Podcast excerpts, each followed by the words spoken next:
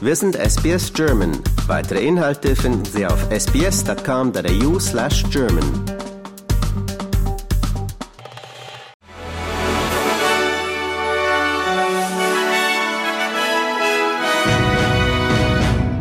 Sie hören den SBS German Newsflash an diesem Freitag, den 22. September. Mein Name ist Wolfgang Müller. Chinas Regierung hat während der UNO-Generaldebatte erneut zu einem Ende der Kampfhandlungen in der Ukraine aufgerufen. Vizepräsident Han Sheng sagt vor der Vollversammlung der Vereinten Nationen New York, dass China alle Bemühungen, die einer friedlichen Lösung der Ukraine-Krise zuträglich seien, unterstütze. Peking ist zugleich aber auch ein wichtiger Partner Moskaus. Im Ukraine-Krieg stellt sich die Volksrepublik offiziell als neutral dar, gibt dem Nachbarland aber Rückendeckung. Inzwischen werden nach Angaben von US-Präsident Joe Biden schwere Kampfpanzer vom Typ Abrams kommende Woche in der Ukraine eintreffen. Biden gab auch bekannt, dass er ein neues Rüstungspaket für die Ukraine genehmigt habe, das nach Angaben des Pentagons einen Umfang von rund 325 Millionen US-Dollar hat. Bei einer landesweiten Razzia gegen das organisierte Verbrechen hat die italienische Polizei 52 mutmaßliche Mitglieder der Mafia festgenommen. Sie sollen der kalabrischen Mafia angehören und werden unter anderem für internationalen Drogen- und Waffenhandel verantwortlich gemacht, teilte die Justizbehörden mit. Den Festgenommen wurden auch Erpressungen, Überfälle, Hehlerei und Geldwäsche vorgeworfen. Im Rahmen der Razzia wurden 400 Karabiniere eingesetzt.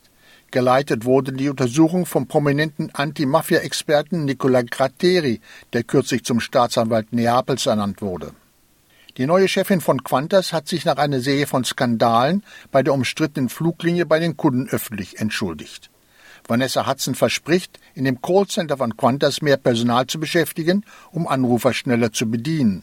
Auch sollen in Zukunft mehr Sitze für die Frequent Flyers der Luftlinie bereitstehen. Und überhaupt soll der ganze Umgang mit der Kundschaft überarbeitet und verbessert werden. Frau Hudson, die bisher bei Qantas für die Finanzen zuständig war, folgt CEO Alan Joyce diesen Monat auf dem Chefsessel nachdem bekannt wurde, dass die Regierung ein Angebot der arabischen Fluglinie Katar abgelehnt hatte, öfters als bisher nach Australien zu fliegen. Kritiker sagen, mehr Konkurrenz würde auch zu niedrigeren Flugpreisen führen.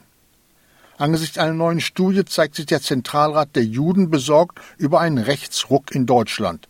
Zentralratspräsident Schuster sagt, völkische und rechtsextreme Positionen seien auf dem Vormarsch. Das betreffe auch antisemitische Einstellungen. Schuster bezieht sich auf eine Studie der SPD-nahen Friedrich-Ebert-Stiftung, wonach inzwischen sechs Prozent der Bürger in Deutschland eine Diktatur wünschen. Ein EU-Ausschuss berät heute über die Zukunft des Unkrautvernichtungsmittels Glyphosat.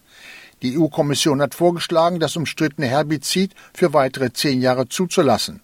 Sie beruft sich dabei auf eine Einstufung der Lebensmittelbehörde, die den Einsatz von Glyphosat als ungefährlich bewertet hatte. Mehrere Wissenschaftler kritisieren das. So verwies beispielsweise der Wiener Ökologe Johann Zaller darauf, dass durch Glyphosat die Artenvielfalt zurückgeht und die Böden EU-weit mit dem Mittel verunreicht sind. Auf dem afrikanischen Kontinent sind erstmals seit einem Jahrzehnt wieder mehr Nashörner als im Jahr davor festgestellt worden. Wie die Weltnaturschutzunion bekannt gab, lebten Ende des vergangenen Jahres fast 23.300 Nashörner in Afrika und damit 5,2 Prozent mehr als noch 2021.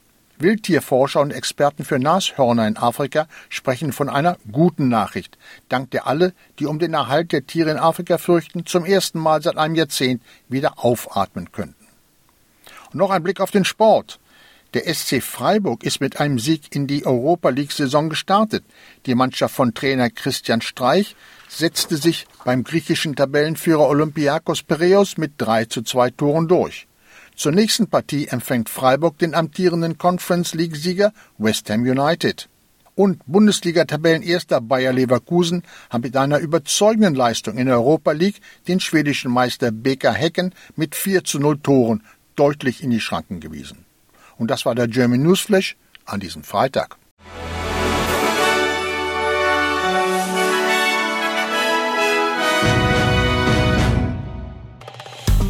Liken, teilen und kommentieren Sie unsere Inhalte bei facebook.com/sbsgerman.